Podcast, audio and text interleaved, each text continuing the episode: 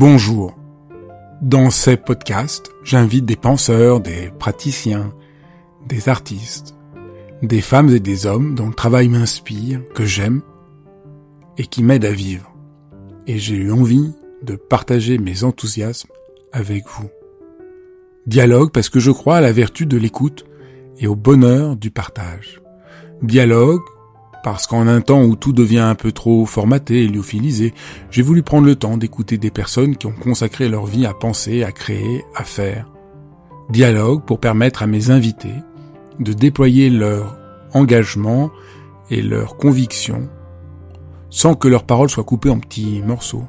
Dialogue pour pouvoir être transformé en les écoutant, transformé par une parole vraie. Bonjour Corinne, qu'est-ce que c'est la transe Qui a été un peu, au, qui est au fond le fil directeur de, de, ton aventure, de ta vie, de ce que tu as fait? Qu'est-ce que c'est la transe? Bonjour Fabrice, c'est une question vache. Parce que le réduire, le réduire à vraiment qu'est-ce que c'est la transe, euh, ça fait, j'ai mis des années à comprendre ce que c'était la transe. D'abord, c'est un état, euh, c'est un état de conscience modifié euh, qui va provoquer une dissociation, c'est-à-dire que vous allez vous voir en train de faire des gestes, euh, des sons, des chants, des quelque chose que vous n'avez pas décidé de faire. Voilà, c'est comme ça aujourd'hui qu'on on, permet aux gens de, de, dire je suis en transe, je suis pas en transe. Euh, voilà. Alors cette transe, elle peut être provoquée euh, par des substances psychoactives, elle peut être provoquée par des instruments, par des tambours comme en Mongolie, et euh, par de la danse. Euh, et euh, nous, on a on a mis en place une façon de provoquer la transe euh, par des sons d'abord, et puis après par la seule euh, volonté. Voilà. on, va explorer ça ensemble maintenant, mm.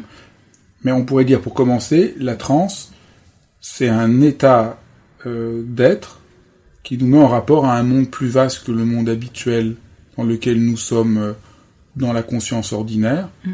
qui nous permet euh, à la fois d'être davantage en connexion avec plein de choses, avec le monde, avec plein de choses, avec l'imaginaire, on peut dire, on peut dire, on peut en parler comme ça on peut en parler comme ça. Notre, euh, état de conscience ordinaire nous donne une notion égocentrée de nous-mêmes. C'est-à-dire, je suis moi, ça nous donne une personnalité, et je suis moi séparé de l'autre, même si j'ai conscience de l'autre. Je suis moi séparé de l'autre. Pendant la transe, euh, cette vision égocentrée, cette perception égocentrée, elle va voler en éclats, et euh, on va tout d'un coup se retrouver connecté beaucoup plus, et de façon plus ample, non seulement à soi, mais aussi à son environnement euh, et à tout ce qui nous, tout ce qui nous entoure. D'où la sensation euh, d'être dans un espace plus grand, dans un monde plus grand, euh, et d'avoir la possibilité d'interagir avec ce monde plus grand de façon bien plus efficace que quand on est dans un état de conscience ordinaire. Alors ça, on sait au niveau du cerveau aujourd'hui, euh, avec les études en neurosciences qu'on a mises en place, que euh, l'hémisphère gauche est l'hémisphère prédominant dans les états de conscience ordinaires.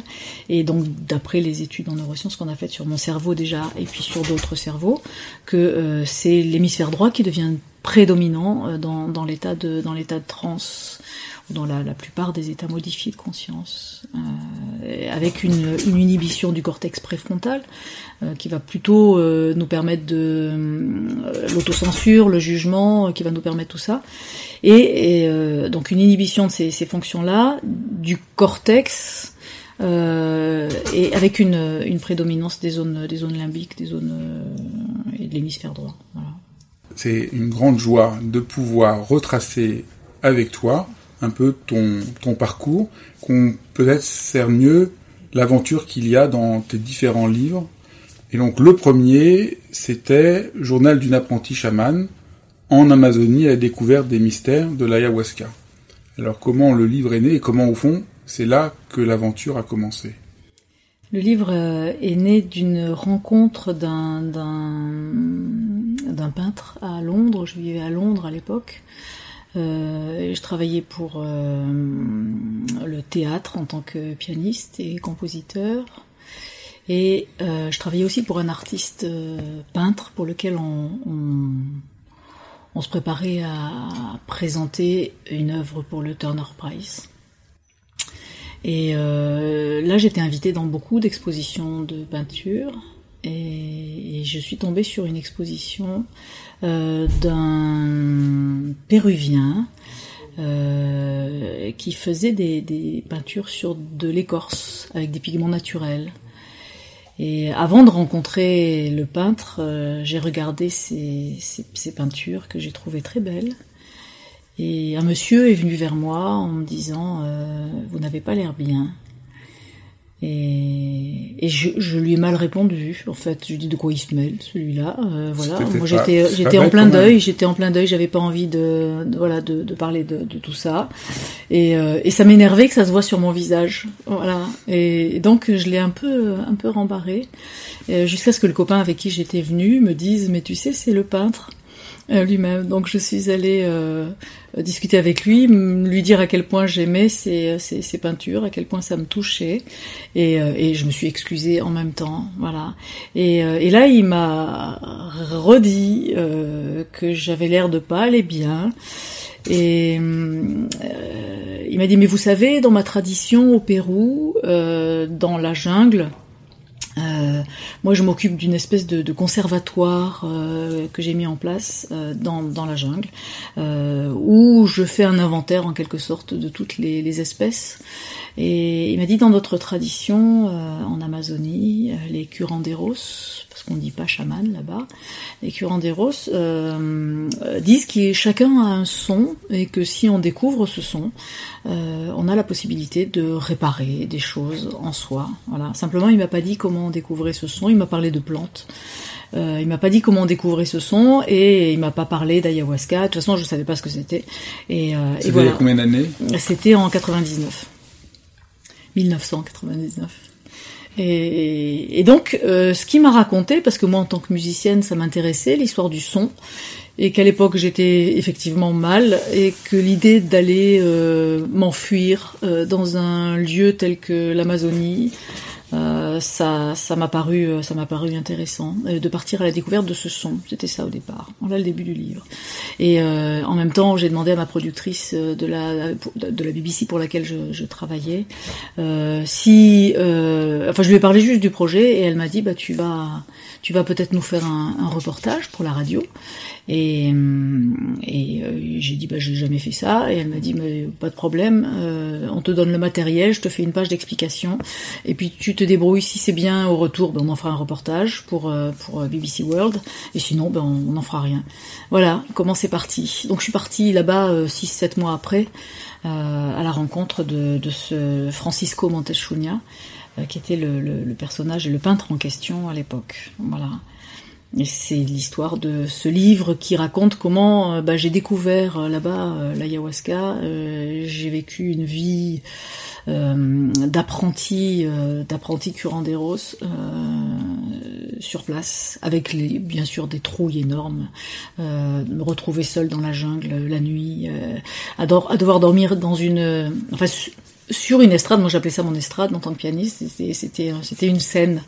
Et, euh, donc il y avait pas de y avait pas de mur, il y avait juste euh, des moustiquaires, euh, une estrade et des et des, euh, des pylônes euh, tu qui, racontes étaient, avec qui beaucoup étaient l'armature. Tu racontes avec beaucoup d'humour dans le dans mmh. le livre mmh. comment tu te perds, comment tu sais pas comment retrouver ton chemin. Mais comment j'ai peur euh, Moi déjà euh, la nuit dans ma chambre, j'ai peur si je suis dans le noir, tu vois. Alors euh, t'imagines dans la dans la jungle, ça faisait ça faisait un bruit mais terrible, terrible, terrible. J'aimais pas l'humidité, j'aimais pas marcher, j'aimais pas j'aimais pas les moustiques, j'aimais pas. Enfin c'était vraiment vraiment le, le voyage le voyage suicidaire par excellence.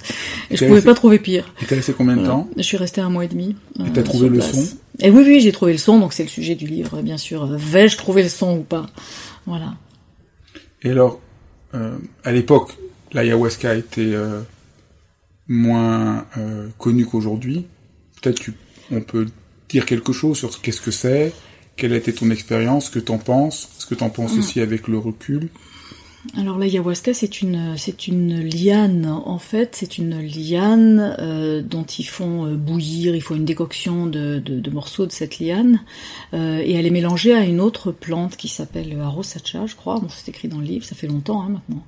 Et, euh, et, et donc c'est un mélange de ces deux plantes euh, qui va produire un effet hallucinogène et qui va provoquer bah, une, une, transe, mais à partir d'une plante psychoactive.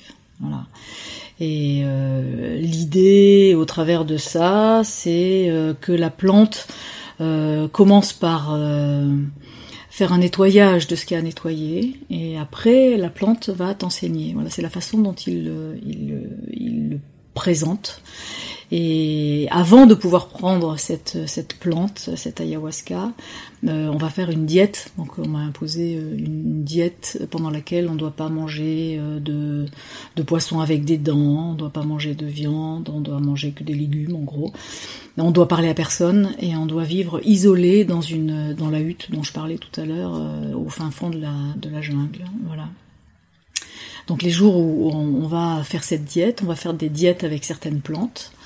Euh, et une plante, euh, la première que j'ai diétée, ça consiste à euh, boire une décoction de, son écorce, je crois, c'était son écorce, mais c'est écrit dans le livre, qui est une plante qui est censée vous enseigner les rêves.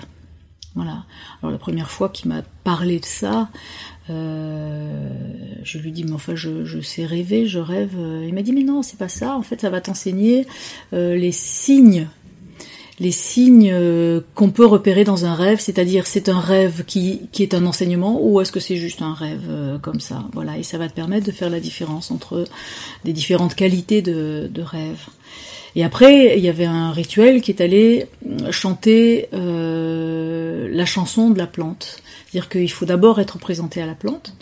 Euh, donc on part dans la jungle et, et, et donc euh, Francisco euh, où le chaman, qui était Fernando, c'était pas Francisco, euh, bah, te montre la plante et tu dois chanter une chanson à la plante, qui est euh, ce qu'ils appellent Icaros là-bas.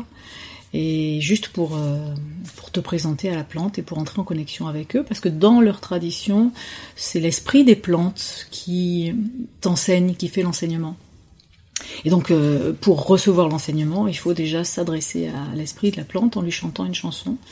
Euh, et, donc je suis partie dans la jungle avec euh, avec lui, avec Fernando, pour euh, entrer en contact avec la plante.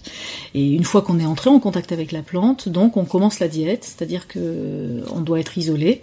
Et à 4 heures ou 5 heures du matin, il apporte une décoction de cette plante et on doit la boire à jeun et, et, plus voir personne et parler à personne pendant deux jours, trois jours, quatre jours, ça dépend des plantes qu'on va diéter. Plus l'enseignement de la plante est important, plus la durée de la diète va être longue. Donc il y a des diètes euh, qui durent jusqu'à un an euh, pour les, curanderos là-bas.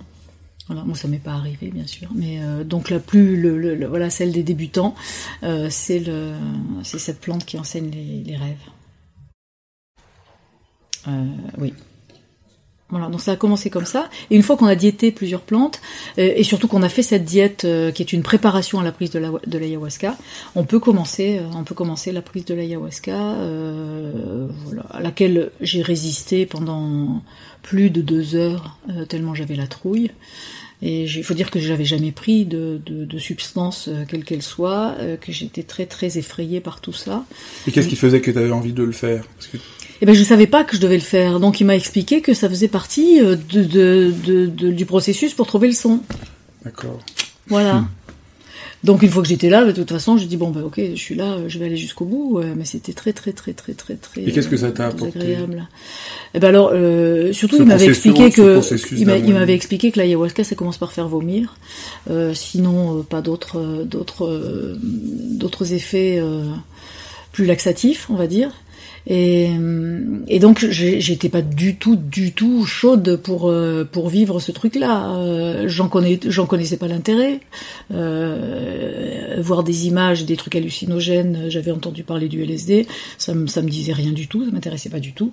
Et donc quand il m'a dit bah ça commence par faire vomir, ça a un effet laxatif parfois, ça, j'étais pas j'étais pas du tout euh, voilà du tout prête. Donc ce qui explique que la première fois que j'en ai bu, d'abord c'est très très amer, euh, que la première fois que j'en ai bu, j'étais euh, euh, j'étais vraiment réticente. C'est comme si j'avais bu un poison, voilà. Et, donc tout en moi était était fermé, serré. Et plus de deux heures après, il y avait toujours rien qui se passait. moi, je dis bon, finalement, c'est pas. J'étais dans un état un peu pas désagréable. Je dis finalement, ça me fait rien l'ayahuasca. Bon, ça va, c'est pas. Et puis jusqu'au moment où il a commencé à chanter des, chants quand il a vu que ça démarrait pas, à souffler de la fumée euh, sur moi d'un tabac qu'on trouve là-bas, qui est naturel, qui s'appelle les mapacho. Il a commencé à chanter et à, souffler de la fumée. Là, euh, là, c'est parti, euh, c'est parti très très vite et très fort. Voilà. Ça c'est ta première expérience de trance? Bah, avec avec un, psychotrope, oui, oui, oui. Après, j'avais vécu des trans spontanées, ça, je m'en suis rendu compte après. Mais c'était ma première expérience de trans euh, consentie, enfin presque. Hmm. Voilà. Donc euh, je sais que là, là, là j'ai vomi, euh, pas trop, mais ce qui m'a le plus amusé, c'est que je voyais des crapauds sortir de ma bouche, des crapauds, mais vraiment comme les images des sorcières euh, que j'avais lues dans mes livres d'enfants, quoi.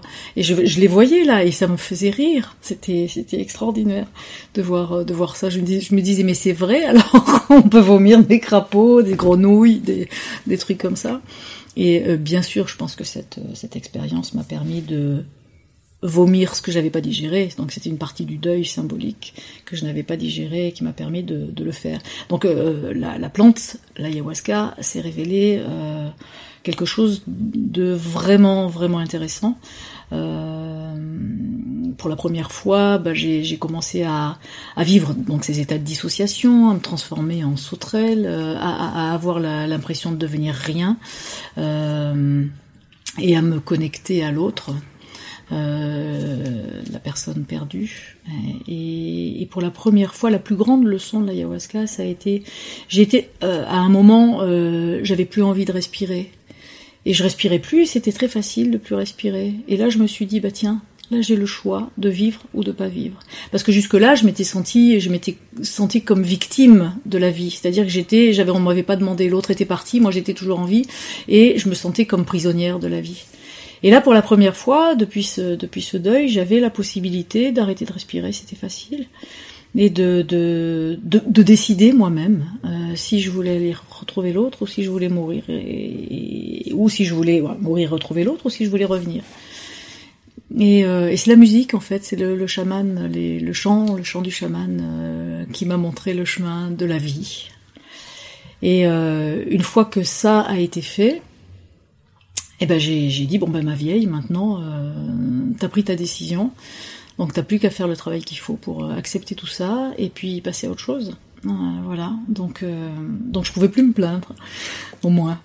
Et, et, donc euh, l'ayahuasca a eu ce, cet effet hyper bénéfique quand même de me faire prendre conscience, de me faire décider, de me faire prendre conscience de tout ça et de me faire décider. Voilà, de me donner le choix.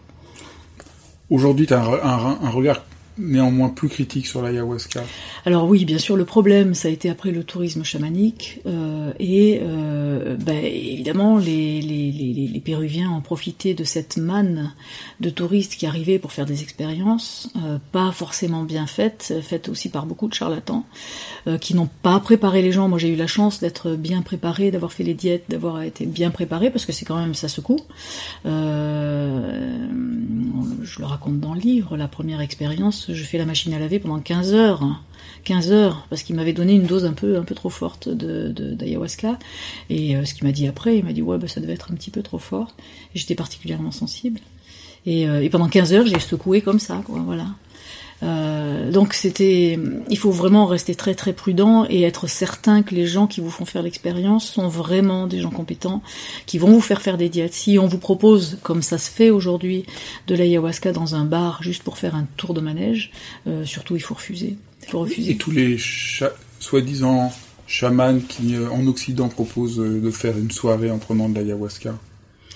Je les connais pas. Après, il y a toujours un danger. Après, ça dépend du sérieux de chacun, toujours pareil. Euh, mais euh, c'est pas à recommander. Euh... Donc, la première expérience, c'est euh, au Pérou, c'est ça? Oui. Tu rentres en France. Et combien de temps se passe avant la prochaine aventure alors euh, au Pérou déjà, euh, l'histoire du son, elle va se, résoudre, c'est-à-dire que euh, lors d'un sorte de rêve éveillé, j'ai la, vision d'un jeune homme qu'on a identifié avec avec Francisco. on a identifié comme étant l'esprit d'une des plantes que j'ai diétées. Euh, cette, cette vision de ce jeune homme euh, m'invite à euh, prendre une feuille et à la mettre contre mon oreille. Donc ce que je fais dans cette espèce de rêve éveillé, et j'entends dans cette feuille un, un, son diphonique et un chant diphonique. Et ce chant diphonique est pratiqué essentiellement chez les Tuvas, enfin ce que j'en sais à l'époque, chez les Tuvas dans la région de Sibérie, Mongolie-Sibérie. Et je me demande là vraiment à ce moment-là pourquoi ce son euh, est là en pleine Amazonie, qu'est-ce qu'il vient faire là? Euh, Parce que pour moi c'est euh, anachronique et euh, il n'y a aucune raison que ce son soit là en, Amazonie. Et donc la question est c'est peut-être une piste, c'est peut-être un signe euh, que Francisco confirme. Il dit, d'après tout ce que tu as appris jusqu'à présent, c'est effectivement probablement une piste. Et donc en, rentrant en France, euh, j'ai envie d'explorer cette piste et de savoir pourquoi la Mongolie et, euh, la Sibérie. Voilà. Donc euh, je parle de ça à la productrice de la, de la BBC et à qui je dis bon ben euh, ce serait peut-être bien d'aller explorer euh, Sibérie, Mongolie. Et elle me dit, bah, ça tombe bien, parce que euh, j'aimerais que tu fasses un reportage, parce que celui que j'avais fait lui plaisait, il a été diffusé, ils en ont fait quatre, quatre émissions. Et elle me dit, ça serait bien que tu partes sur les, les, mystères mongols, les mystères mongols qui sont le, le, chamanisme, entre autres. Voilà. Donc il a fallu, il a fallu encore un an pour trouver quelqu'un sur place qui pourrait me conduire en, Mongolie, parce que là on est dans l'année 2001, c'est le début des années 2000. La Mongolie est sortie à peine de la période communiste, elle commence à peine à s'ouvrir euh, au tourisme, et les Occidentaux sont encore considérés comme des, euh, des choses à peu fréquentées, euh, dont on se méfie, dont on se méfie, et qui qui, qui sont susceptibles de de, de faire de la délation, de, rapporter des pratiques qui se pratiquent encore un peu sous le manteau euh, en ce qui concerne le chamanisme, parce qu'il faut penser que pendant la période communiste, jusqu'aux années 90-12, euh, le chamanisme, le bouddhisme, tout ça a été interdit euh, sous le prétexte que c'était des, des pratiques inaptes à la modernité. Donc ça, je le raconte dans les esprits de la steppe. Mais dans le, livre suivant, c'est mon, mon, initiation chez les chamans, et qui, qui a donné le, le film Un monde plus grand. Et là, donc tu tu tu allais pour explorer euh, les mystères mongols. Les mystères mongols. Pour faire ce reportage pour euh, BBC World, pour la radio. Mais tu tu t'attendais pas à vivre euh, après cette, cette expérience, tu l'as racontée, elle est un peu centrale. Peut-être on peut mm-hmm. on peut la rappeler puisque mon initiation chez les chamans, mm-hmm. tu y racontes comment tu enregistres euh, pour pour cette émission une cérémonie chamane et que là tu rentres dans une transe euh, intense que la chamane a du mal à te faire revenir et qu'elle te dit que tu es chamane toi-même. C'est ça. Et c'est un homme à l'époque. Dans le dans le film, on a réduit parce qu'en fait il y a eu deux chamans. Le premier euh, le premier qui m'a qui avec qui c'est arrivé, c'était un homme, ce que je raconte dans le livre. Euh, il s'appelle Balchir et, donc euh, Nara, euh, qui est euh, l'amie interprète qui m'accompagne dans ce dans ce voyage. elle va elle va me le faire rencontrer. Et, donc, euh, lors de cette première cérémonie au tambour, il joue du tambour là-bas pour accéder au monde des, ce qui s'appelle le monde des esprits. Euh... Donc on change complètement de monde, c'est intéressant. Là, c'est plus par la plante, c'est plus par la plante, la diète et tout mm. ça, c'est par le tambour qu'on mm. qu'on y accède. Oui. Donc il n'y a pas du tout de psychotrope là. Donc moi j'ai aucune raison de penser que je vais entrer en transe, évidemment. Donc j'enregistre, j'installe mon matériel euh, pour, pour enregistrer la cérémonie parce qu'ils m'ont donné l'autorisation de l'enregistrer pour la radio. Et, euh, et, le chaman commence à jouer du tambour. Et, et là, bah, voilà, là, là, se passe ce que j'attendais pas du tout, c'est-à-dire une, une, transformation, vraiment une, une, sensation de transformation en, en loup. Euh, voilà, avec euh, avec euh, bah, des hurlements qui sortent de ta gorge au lieu de au lieu de parler, tu te mets à hurler comme un loup. Et c'était c'est vraiment très très surprenant. enfin, c'est même parce que je, je, me vois en train de le faire. Hein. Je me vois en train de le faire, mais j'ai un besoin irrépressible de faire ça. Euh, en même temps, j'ai je, je, une partie de, de, mon mental qui dit c'est pas possible, et l'autre qui qui, qui, qui, veut faire tout ça et qui a un besoin irrépressible de faire tout ça. Voilà. Donc quand la cérémonie se, termine, je finis par sortir de cet état. Le chaman euh, fait un gros travail pour m'aider à sortir de cet état. Et, euh, et, la première chose qui se passe, c'est que je me fais engueuler, quoi. Je me fais engueuler parce que, enfin, Nara se fait engueuler parce qu'elle n'a pas prévenu que j'étais chaman. Bon, après, il y a une chose qui est aussi importante à dire, c'est que t'es parvenu parce que t'avais pas envie de revenir. Ton chagrin était encore très profond et euh, t'as pas envie de revenir aussi à cause de, de, de cette raison. Voilà. D'où d'où euh, d'où la prudence euh, à, à, mettre des gens en transe parce qu'on sait pas euh, où ils vont euh, où ils vont aller et, s'ils vont ils vont vouloir revenir. Donc le chaman m'engueule dès la première minute, enfin au travers de Nara qui traduit, c'est qui dit j'ai mis deux heures à, à te ramener, elle a failli mourir. Et, euh, euh, et c'était très dangereux euh, qu'on soit deux chamans dans la même cérémonie, parce que dans son explication à lui, ses esprits avaient attaqué les miens, qui avaient attaqué les siens, et que il, avait influencé. Enfin bref, il y a eu une bataille entre nos esprits.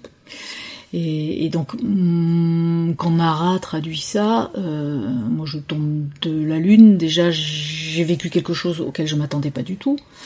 Il faut penser que j'ai 40 ans à l'époque, et pourquoi on m'a jamais dit dans ma culture, soi-disant savante, que ça, ça pouvait arriver? C'est-à-dire qu'en écoutant un tambour, je pouvais me transformer en loup, quoi, en gros, tu vois? Euh, Et alors, eux, bah, ils disent que je suis chamane, parce que j'ai vécu ça, et, euh, et, quand je suis rentrée en France, ils me disent que je suis bonne pour l'hôpital psychiatrique, tu vois Voilà, donc... Euh, c'est un livre aussi très drôle. faut absolument dire aux gens qui n'ont pas encore lu tes livres à quel point mm. c'est extrêmement drôle et amusant, les scènes où tu racontes... Euh, ce qui t'arrive, euh, comment tu fais des dissociations, ils te prennent pour euh, pour bon enfermé à l'hôpital psychiatrique et qui n'ont aucune entente de, de phénomènes dont tu vas peu à peu découvrir, qui sont fondamentales à toute humanité, et que toute humanité les connaît, et que c'est juste assez singulier que nous soyons coupés de, de bah de tout ça, de cette intelligence, parce qu'il se révèle que c'est une, une, véritable intelligence euh, qui, est, qui est là euh, en, sommeil, euh, qui se manifeste, les états de, de transe se manifestent dans les situations d'urgence. c'est vraiment pour le cerveau une stratégie de survie qui fait que l'état de conscience ordinaire est trop lent.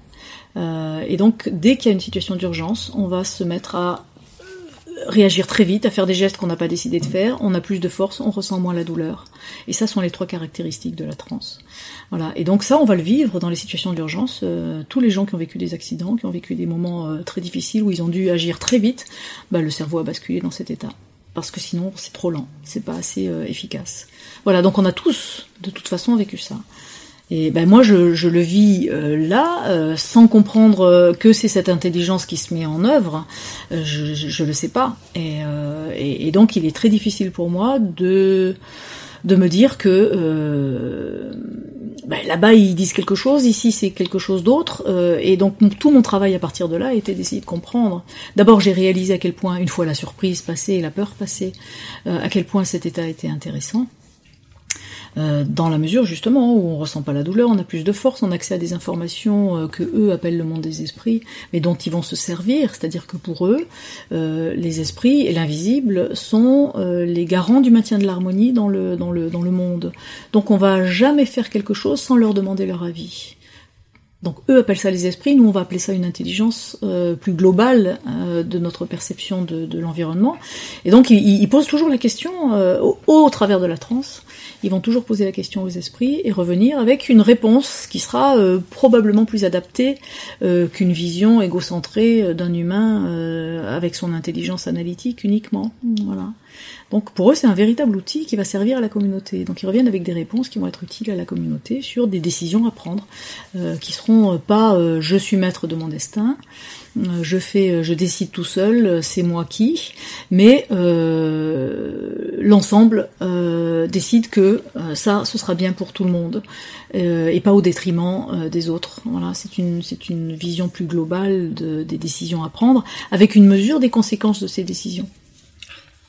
Tu décides, enfin, ils te disent que tu n'as pas le choix, il faut que tu, que tu apprennes à être chaman. Ça te tu racontes avec beaucoup d'humour, que tu, que tu les prends euh, pour des... Euh, ça, ça t'as aucune envie de faire ça, et puis tu consens peu à peu euh, après être revenu en France, qu'au fond c'est quand même passionnant cette histoire. Et c'est passionnant surtout quand ils me disent que les chamans ont, ont accès aux morts. Ils peuvent discuter avec les morts. Donc je pense que c'est ça qui a été, je ne l'ai pas dit tout de suite, mais qui a été la, la décision de d'aller tenter cette expérience et d'accepter cet enseignement, c'était que derrière ça, euh, j'avais la possibilité de retrouver l'autre. Euh, Peut-être, alors que ma religion à moi, elle ne me proposait pas euh, ce rapport-là à la mort. Pour, pour, pour ma religion, on était mort, après on était au paradis, au purgatoire ou à l'enfer, et, euh, et puis, et puis c'est tout. Voilà. Et j'avais pas de possibilité de pouvoir euh, communiquer euh, de, de mon point de vue de vivant avec, avec l'autre. Et, et, donc cette partie-là, cette possibilité, en fait, l'espoir de cette possibilité m'a donné envie de. de être, cette histoire va être beaucoup métamorphosée au fond. Mm, mm, mm, bien sûr. C'est pas tout à fait ça qui va. Non, parce qu'au travers de ça, je vais découvrir moi. Finalement, euh, je vais aller vers vers ce que je suis. Et, et bien sûr, il y aura une rencontre avec l'autre, mais elle sera décevante dans la mesure où c'est pas du tout celle à laquelle je m'attendais. Mais j'ai au moins eu une dernière discussion, euh, quelque chose dont j'ai eu l'impression que c'était une discussion euh, qui euh, qui euh, que l'autre m'a dit bon mais maintenant ça suffit, ça fait trois ans, euh, il faut passer à autre chose. Euh, voilà, maintenant tu dois tu dois faire ce deuil et tu dois me lâcher en gros, hein, voilà, ce qui était tout à fait dans le dans l'humour de la de la de la personne, de l'autre. Donc il y a à la fois un processus de guérison et puis l'entrée sous un nouveau monde et puis la découverte d'une certaine forme aussi de rigueur, de discipline très singulière, qui est très belle aussi que que, t'apprennes euh, les chamans. J'ai l'impression que le livre raconte au fond ces trois ces trois ces trois dimensions qui vont qui évidemment s'interpénètrent. Un travail de guérison et de changement du rapport à, à la personne euh, que tu aimais qui est morte, le rapport à la découverte de ce qu'est la transe, de l'ouverture sur un autre monde, et puis quand même une appréciation profonde pour ce peuple qui a quelque chose de très sain. Oui, et qui a, qui a su euh, comprendre l'intelligence de ça, euh, de, ce, de, de, ce, de, ce, phénomène, et, euh, et, et le transmettre, continuer à le vivre à, et, à le, et, à le, transmettre. Donc un grand respect pour ça. Parce que ce qui est très frappant, c'est que dans l'imaginaire, souvent la transe est lié à quelque chose de démesuré, d'un peu fou, mais en même temps, ce que tu montres très bien, c'est que c'est un peuple qui est très ancré, qui est très en rapport à la terre, qui a énormément de bon sens, et, et, et même paradoxalement par rapport à, à nous, ils ont, un, ils ont beaucoup plus en rapport à quelque chose de réel, de concret, de simple, et ça t'aide aussi euh, par rapport à ta douleur, ce rapport très concret que tu racontes, le rapport aux animaux, mm. très euh, les, les... Le, rapport à l'invisible aussi, qui est, oui. qui, mais les deux, disons. Mais ce que je trouve intéressant, c'est que tu décris aussi bien le rapport à l'invisible que le rapport au visible. Parce que nous, les deux sont liés, c'est ça qui est oui. fascinant pour pour pour moi, c'est de découvrir à quel point euh, l'invisible et le visible sont liés. Et parce que pour moi, l'invisible, ça n'existait pas. Je veux dire, c'était invisible, donc ça n'existait pas, bien sûr. Oui, mais et là, je temps, découvre oui. ce, que, que que par exemple, euh, chaque montagne, chaque arbre, chaque a, a, a un, un, double. Les, les, anthropologues disent un double immatériel, mais un double invisible auquel il s'adresse euh, et qui apparemment donne des réponses. Mais ce voilà. qui est aussi intéressant, je trouve, qui est assez quand même une beaucoup de gens qui parlent de ces expériences euh, mettent moins l'accent que toi sur la dimension très concrète que ça donne. Du coup, on a souvent l'impression que c'est un peu déconnecté. Et, et, et je trouve que tu, tu, tu, décris bien comment ce double invisible de la montagne et de l'arbre, mais c'est aussi un rapport à la montagne, à l'arbre, à couper du bois, aux saisons, au temps qui passe. Et il y a quelque chose qu'on sent qui, qui, qui, qui, que tout ce rapport d'invisible et de visible crée euh, une manière d'aider les gens à avoir un rapport euh, à une dimension sacrée, mais concrète à la fois, qui est, qui est perdue. Oui, une dimension euh, entière euh, d'un rapport au monde, et pas seulement sous sa propre vision, mais un, un, ancrage, quelque chose qui, bah, qui est le, le, fait des gens qui vivent dans la nature. Hein. C'est intéressant de voir que la transe permet d'être plus ancré. Parce mm. qu'on pourrait croire que la, la transe, du coup, on part, mm, mm, et puis on a des visions et tout ça, mais mais et souvent les gens qui parlent de l'invisible, il y a un côté un peu barré. Mm -mm. Et je trouve Parce que c'est pas, pas ouais. du tout, c'est pas du tout ça qu'ils t'apprennent et dont tu témoignes. Et je trouve que ça, c'est quand même euh, moi qui n'ai pas trop d'intérêt pour ces questions. Une des choses qui m'a vraiment d'abord quand j'ai lu euh, tes livres, c'est une des choses qui a fait que ça m'a intéressé. Je me dis tiens, ça rend euh, le rapport à la réalité beaucoup plus vivant, beaucoup plus plus plus dense et pas euh, le côté un peu ésotérique, euh, flou. Et c'est bien parce qu'ils connaissent euh, justement le, le, le, la, la, possibilité avec la transe de, de s'échapper euh, très loin, euh, qu'ils ont passé, euh, ils m'ont ils m'ont fait ils m'ont fait passer les, les, premiers mois de ce qu'on appelle une initiation, à couper du bois, à, à, être dans la terre, à m'occuper des rennes, à voilà. Et, et, au début je comprenais pas du tout pourquoi je commençais pas mon, mon apprentissage avec mon cahier et mon, mon, mes crayons comme comme à l'école quoi. Et donc là, bah, ils me disaient tout le temps, euh, allez, va couper du bois, va ramasser, va chercher de l'eau, euh, va t'occuper des rennes. Il y a des tas de choses à faire. il faut, faut, faut s'occuper du feu. Il faut, il y a des tas de choses à faire là-bas. Et, et, donc c'était, j'ai passé des, des, semaines à faire ça uniquement, et je comprenais pas à quoi ça servait. voilà. Et j'ai fini par comprendre que cet ancrage, il était nécessaire. Et c'est le problème en Occident, c'est qu'on a, on a, on peut pratiquer ce genre de choses, mais si on n'a pas cet ancrage, on va, on va partir dans des sphères qui font qu'on n'est pas, on n'est pas ancré justement on va décoller. Et c'est pas bien. Moi, je trouve que c'est vraiment central. Mm. Moi, qui étais, donc, été initié dans le monde tibétain, mm. L'essentiel de l'enseignement qu'on avait au début, c'est apprenez à vous habiller, à vous mm. raser, euh, à faire la vaisselle, des choses très euh, tangibles et concrètes. Nous, on restait euh, en Occident, mais les enseignants ne nous enseignaient pas avant d'avoir vu qu'on est à un rapport très simple, concret, à comment on se tient, comment on s'habille, comment on dit bonjour, comment on sert une tasse de thé, avant de commencer, de pouvoir commencer à présenter les tantras les plus profonds. Et je vois aussi la même chose, les gens on veulent avoir des enseignements ultimes, tantriques, tout ça, et il n'y a pas le l'ancrage concret, simple. Et donc ça, je trouve que c'est très, je trouve c'est très important de, de, de montrer ça. C'est fondamental d'être dans le geste. Voilà. Et, et, et, chaque geste, si on est vraiment dedans, nous apprend plein de choses. Et c'était le, le, premier, premier enseignement. Le livre suivant, qui est, qui est le livre euh, par lequel je t'ai découvert et qui m'a euh, complètement commotionné, c'était euh, Les tribulations d'une chamane à Paris, qui comment après cette initiation, tu te retrouves à Paris et qu'est-ce que et les doutes, les questions, et là je trouve que c'est c'est un livre impressionnant dans le dans l'honnêteté de ton de ton parcours et comment euh, là c'est compliqué. Qu'est-ce que ça veut dire? Enfin, le lit c'est comment? Qu'est-ce que ça veut dire que se retrouver à Paris après devenu euh, entre guillemets une chamane? Eh ben c'est bien là la dissonance justement parce que j'arrive pas à m'identifier à ce à ce mot. Et, euh, je rentre à Paris avec cette expérience et, j'ai appris des tas de choses, j'ai vécu des tas de choses. Euh, et, les gens que je côtoie, donc autant ma famille encore ça, ça, leur fait peur plutôt. Ils se disent voilà oh là là euh, où est-ce qu'elle est partie où est-ce qu'elle est barrée décidément le deuil il arrivera jamais à le faire. Enfin bref pour, pour, eux euh, ils, m'avaient perdu un peu hein, quand même voilà. Jusqu'à jusqu'à ce qu'ils comprennent par mon par mon discours que euh, non j'avais trouvé quelque chose d'intéressant. Simplement qu'il y avait une dissonance encore entre la façon dont j'étais perçue là-bas et la, la façon dont j'étais perçue en Occident. Et, qu'il fallait que moi je règle cette dissonance et que je trouve dans ma culture euh, une façon de m'identifier à quelque chose qui n'était pas chaman mais qui était euh, autre chose. Donc euh, mon, travail ça a été la recherche pour essayer de justifier en fait ce que je vivais et de, montrer à quel point c'était un sujet sérieux parce qu'à l'époque, les, les, anthropologues, la plupart des anthropologues considéraient que la transe était un phénomène culturel, euh, donc les chamans s'agitaient dans le cadre d'un rituel, mais que ça n'avait pas réellement euh, de valeur euh, cognitive. C'était pas, c'était pas une, c'était pas un, vrai, un vrai état.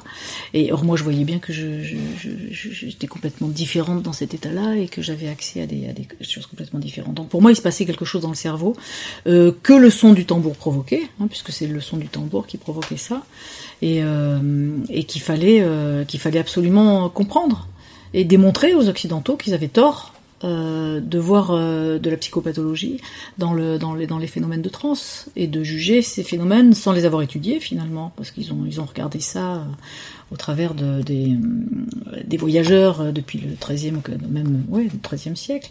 Et, et, et après, les anthropologues ont, ont, ont, continué. Et ça a toujours été vu jusqu'au milieu du 20e siècle comme quelque chose de oui, de psychopathologiques, c'est-à-dire on les regardait, il y a, des, il y a des, des, documents incroyables sur la façon dont on juge ces gens-là.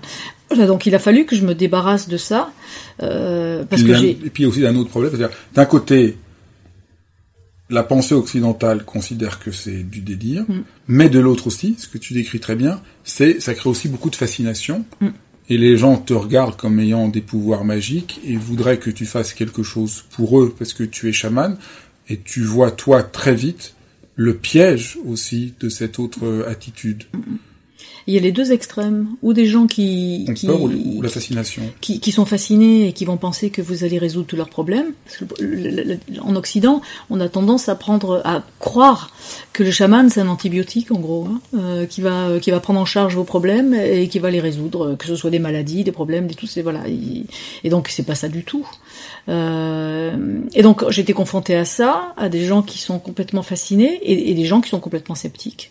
Et donc il n'y avait pas de juste de juste milieu. Donc c'était mon travail de, remettre le curseur un petit peu à, quelque chose de plus raisonnable. Et pour ça, j'avais qu'une seule possibilité, c'était euh, les recherches scientifiques, c'était de démontrer euh, ce qui se passait dans le cerveau et de montrer que c'était un état sérieux. donc ça a pris, bah, ça fait 20 ans que j'y travaille hein, maintenant.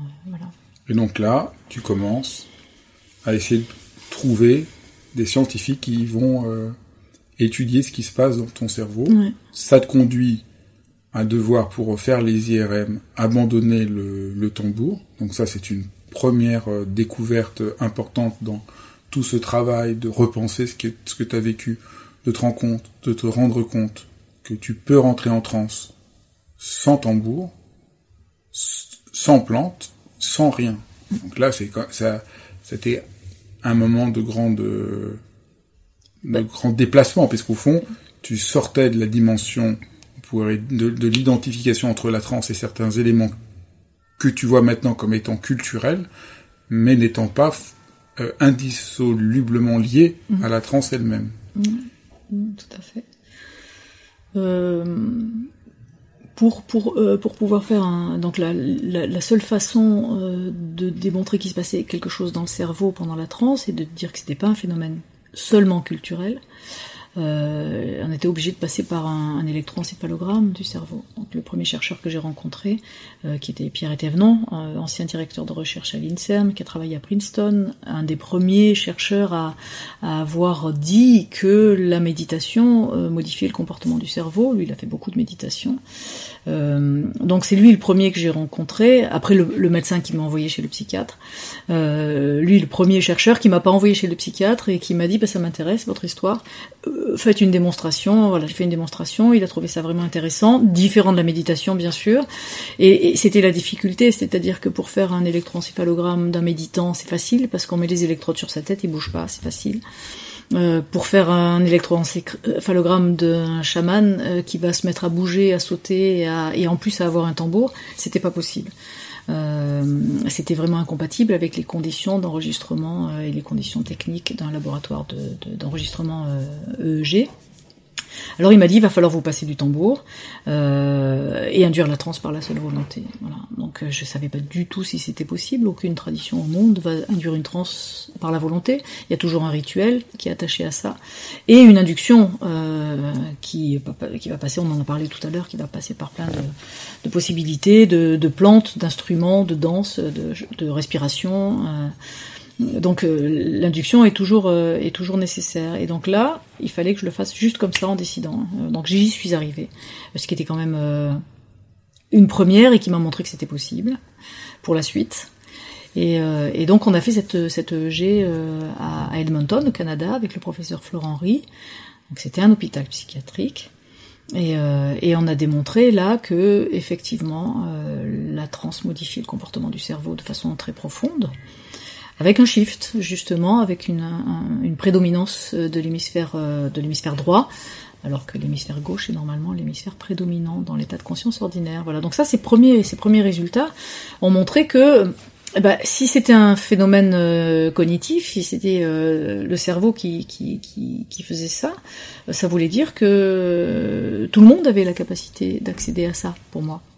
Ce qui était extraordinaire, c'est qu'au fond, grâce à la limite des, des processus mm. techniques et, de, et des IRM, mm. mm. tu as fait la cette découverte qui a quand même beaucoup changé les choses, qu'au fond, on a besoin de rien, et donc ça, ça va pouvoir t'aider par la suite de pouvoir transmettre euh, la transe à tout le monde. Peut-être que si les, les, machines avaient été très sophistiquées, tu aurais continué avec le tambour et tu n'aurais pas découvert euh, découvert et donc ça va changer absolument euh, les choses. Moi évidemment ce qui ce qui a été très que ce que je trouve très décisif et très important et puis qui faisait écho avec des questions que je me posais quand j'ai lu ton livre, c'est voilà, c'est que les traditions spirituelles les plus profondes euh, si on ne les repense pas en fonction de notre propre monde, on s'illusionne parce qu'on croit qu'on leur est fidèle, mais on fait pas la distinction entre ce qu'il y a une culture qui n'est pas la nôtre et ce qui est vraiment essentiel. Et, et, donc c'est ça que tu, c'est ça qui m'a beaucoup frappé, auquel j'étais confronté moi-même par rapport à la méditation, me rendant compte que mm. les gens pratiquent la méditation, mais en fait ils pratiquent le japonise mm. ou le Tibet, mais qu'au fond euh, c'est pas par là qu'il faudrait aller, il faudrait inventer une méditation occidentale, parce qu'on est occidental, et que ça, ça implique d'aller à l'essentiel. Mm. Et ça, je trouve qui est aussi très important, c'est qu'on a l'impression, quand on adapte la chose à l'Occident, que ce serait, on laisserait tomber des parties de choses qui nous plairaient pas pour le simplifier, mais en fait, c'est pas du tout ce travail. En étant obligé de l'adapter à l'Occident, on est obligé d'aller à l'essentiel et revenir peut-être à la quintessence de ce qu'est la transe. Puisqu'au fond, ce que tu montres, c'est la quintessence de la transe. C'est quelque chose que tout le monde peut faire et pas euh, juste quelques euh, très rares élus. C'est une capacité profonde de, l'être humain. Et tu as pu former après euh, de nombreuses personnes qui ont pu découvrir que la transe était quelque chose que chacun d'entre eux... Un potentiel qui est juste là, qui est en sommeil, on l'a un peu oublié. Mais, mais, il est là en sommeil et qu'il est très facile de le, de le révéler, de s'y reconnecter avec les outils qu'on a développés. Euh, et, les protocoles qu'on mène euh, voilà depuis euh, depuis euh, le CHU de Liège avec l'équipe de Steven Loreis, Audrey Van Odenhuis et Olivia Gosseries euh, on a mis en place un protocole avec 27 transeurs, donc des, gens qu'on a formés à la trans, grâce aux outils qu'on a développés dans le cadre de l'Institut Transsciences, un institut de recherche euh, qui a été euh, créé justement pour mettre différentes disciplines de recherche ensemble pour essayer de comprendre ce phénomène. Et, donc ce, premier protocole de 27 transeurs euh, va être le premier qui va démontrer justement que la trans, qu'on appelle transcognitive maintenant, pour la, la, la, différencier et la séparer par respect pour le chamanisme aussi, de la transe chamanique, dans la mesure où on l'a fait sans costume, sans rituel, euh, et en dehors de tout contexte culturel. Euh, donc cette transcognitive, elle est accessible euh, à, à, une majorité de gens donc ça va être le premier protocole qui va le démontrer, euh, dont les résultats vont être publiés dans l'année 2021. Voilà. En tout cas, donc ce, livre permet vraiment de voir euh, comment, avec beaucoup d'honnêteté, tu es confronté à toutes ces difficultés-là. Et aussi, hein, il faut vraiment y revenir, parce que c'est vraiment la fascination aussi, ce que ça entraîne comme projection que les gens ont sur toi et que tu te rends compte que c'est très malsain. Ouais que, que là il y a quelque chose euh, que qu'être dans la position de chaman, même s'il y a des choses que tu sais, ça va entraîner en réalité quelque chose qui n'est pas très sain pour pour euh, pour toi et surtout pour les gens qui qui qui t'attendent du coup euh, comme ayant des pouvoirs magiques séparés d'eux-mêmes et au fond tout ton mm. travail que tu sais pas à l'époque mais que tu que il y a une sorte de dissonance que tu sens ça va te conduire à, à plutôt euh, comme, comme les Américains disent empowered, mm. donner du, euh, reconnaître la puissance de chacun. Mm. Et donc c'est ce déplacement très radical que, que oui parce que la position de chaman va impliquer une dépendance, c'est-à-dire que les gens vont attendre euh, de toi que tu fasses pour eux. Et, et ce sur le travail qu'on a fait nous, c'était vraiment un travail de, de, de rendre l'autre autonome en le reconnectant à ses propres capacités. Parce qu'au fond, le chaman dans une culture où où toute la culture est pensée comme ça, ça a un sens. Mhm. Mais la même figure hors d'une culture comme cela n'est plus du tout possible. Moi, je pense la même chose sur le gourou, par exemple. Je pense que les gourous, en Orient, ça a du sens. Mais nous vivons dans une culture démocratique. La notion de gourou n'a pas de sens. Et tous les gourous qui jouent ce rôle en Occident, ça tourne nécessairement au vinaigre parce que c'est pas la culture dans laquelle on est. Non, et puis on a une vision égocentrée, nous, et euh, vraiment, on a, on a une, une, une vision et un vécu égocentré de notre de notre vie, de notre histoire. On, on est on est vraiment égocentré. Donc, euh, donner un pouvoir à quelqu'un qui est égocentré, il devient surpuissant. Voilà. Super. Voilà. Et donc il va rendre les autres dépendants. Et, et tandis que dans leur culture à eux, euh, le chaman n'a pas plus de de- de- d'importance que de- que chacun. Il a juste une relation aux esprits qui est différente, euh, dont on va se dont, dont on va se servir, mais lui va être au service de l'autre parce qu'il a il a pas cette vision égocentrée. C'est pas moi je, c'est euh, je suis au service de la communauté. Ils sont vraiment au service de la communauté. En Occident, non, on est au service de soi.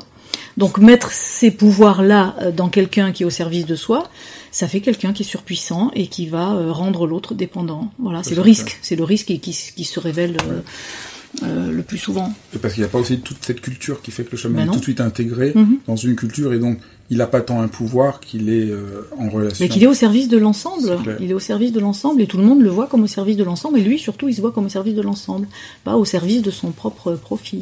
Hein. Alors parlons du livre suivant, Mhm. sur les pas de Géronimo. Comment s'est passée cette rencontre et, et ce revoyage dans un autre continent et dans un autre monde? Alors ça, c'était c'était encore une conséquence de la transe, euh, parce que pendant une transe, j'étais confrontée à, à un Indien. Je voyais un Indien et, et, et, et, le mot qui revenait toujours, c'était Géronimo. Géronimo, j'avais pas d'image de Géronimo à l'époque. Et Géronimo, Géronimo, Géronimo. Et donc, je, à tel point que je commençais à avoir l'habitude un petit peu moi de ce, ce genre d'infos. Et je me suis dit bon, là, ça insiste vraiment. Il faut que j'aille euh, voir si Géronimo a pas des descendants. Alors Géronimo, c'est un, un chef apache euh, qui a été un des derniers résistants euh, de la de la guerre euh, avec les, les- les Américains.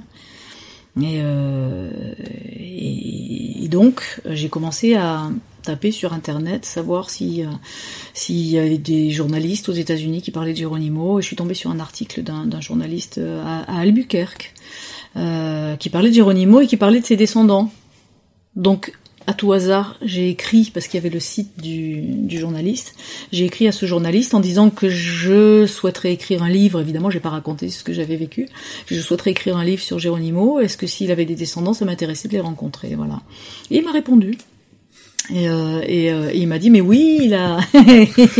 il a... Quelle vie incroyable. Mais oui, il a, il a deux descendants, mais un particulièrement qui, euh, qui est vraiment le, le, le- le- voilà, le garant de, de, de l'héritage de Geronimo et qui, s'o- qui s'occupe vraiment de, c'est son arrière-petit-fils. Voilà. Donc, euh, il m'a mise en contact avec l'arrière-petit-fils de Geronimo, euh, il m'a donné son téléphone et j'ai dû appeler l'arrière-petit-fils de Geronimo.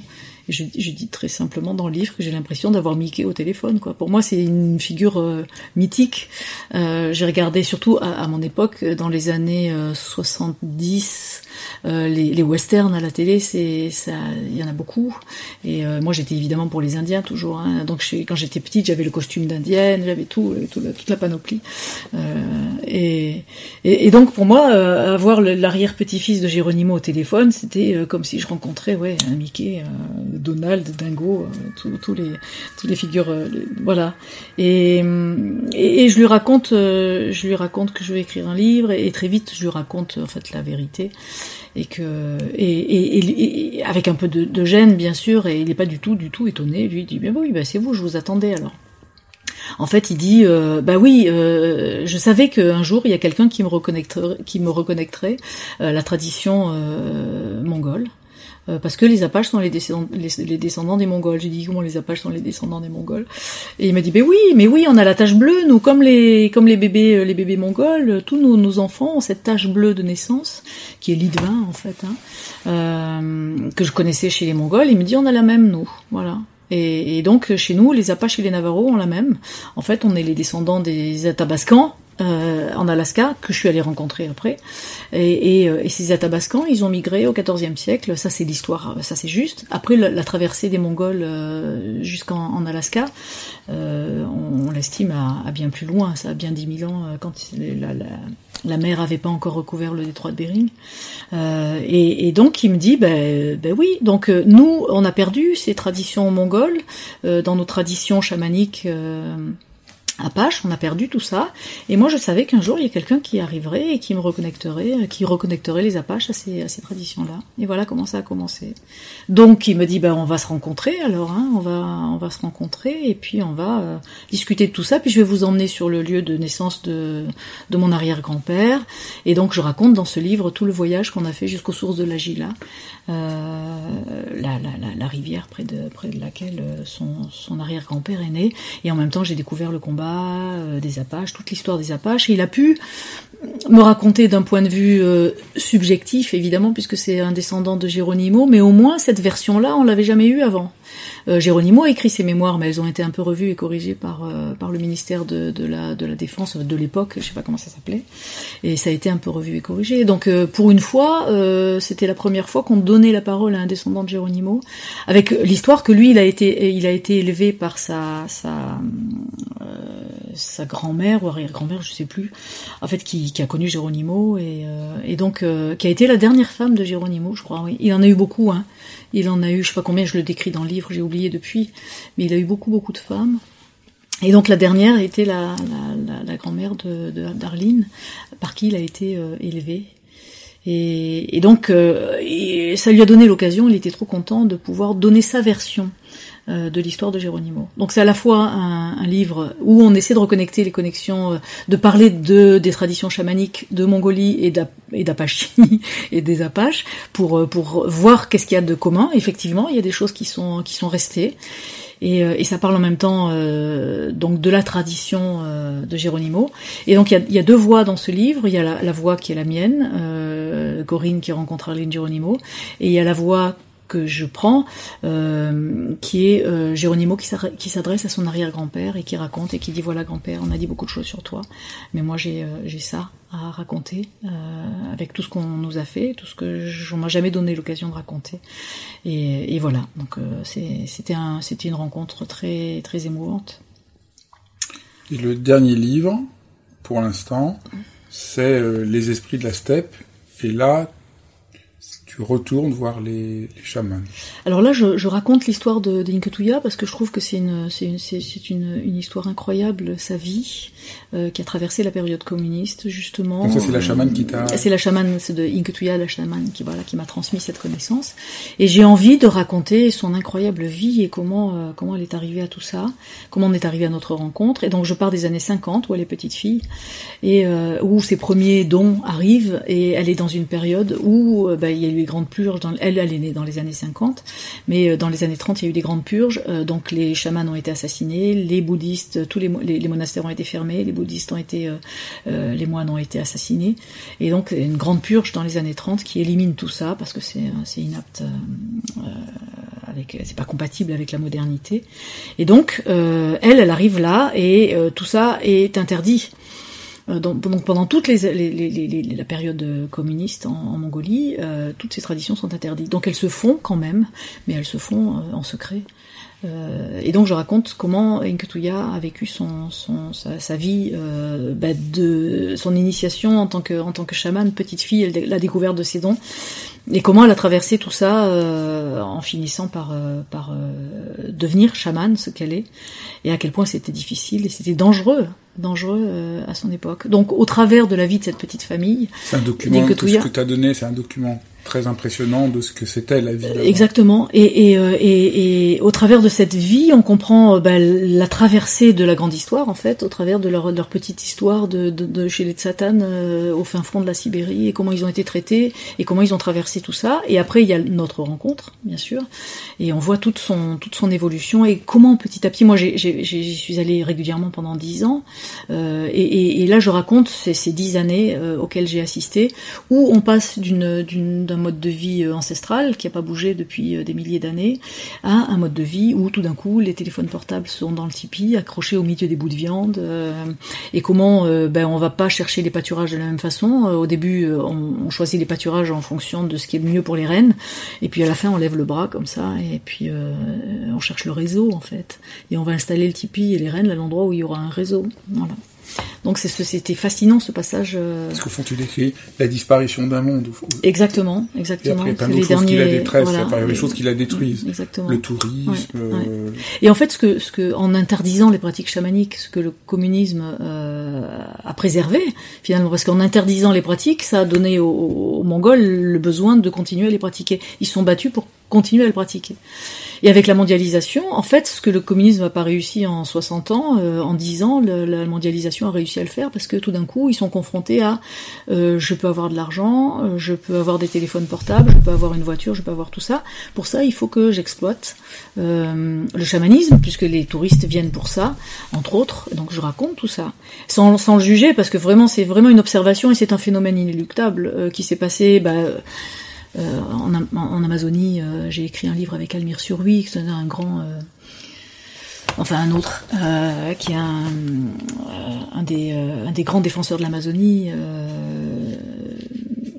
que j'ai eu la chance de rencontrer aussi. Donc il s'est passé exactement en Amazonie la même chose qui se passe en Mongolie, c'est-à-dire que euh, par euh, l'appât euh, d'avoir un, un, confort, d'avoir des téléphones portables, d'avoir des biens matériels, euh, les gens ont abandonné toutes les traditions. Et donc le chamanisme s'est transformé, se transforme toujours, euh, pour adapter aux, aux, touristes qui viennent, qui viennent. voilà, donc c'est ce que je raconte dans les esprits de la steppe. Et sur dix ans, c'est incroyable le, le changement. Et, en même temps, ça montre une capacité d'adaptabilité euh, extraordinaire. Nous aurons l'occasion de faire un autre épisode d'autres rencontres. On parlera plus en détail de ce que tu fais aujourd'hui, de la transe et de, comment ça se transmet. Mais je crois que là, on voit l'engagement qui a été le tien et l'aventure qui a été la tienne d'un bout à l'autre du monde pour explorer euh, la transe et aussi rendre hommage à ceux euh, qui l'ont gardé, qui l'ont transmis. Je crois que ça dessine euh, un chemin et que j'espère beaucoup de, gens auront envie de découvrir en lisant, euh, en lisant tes livres. Merci beaucoup. Merci Fabrice.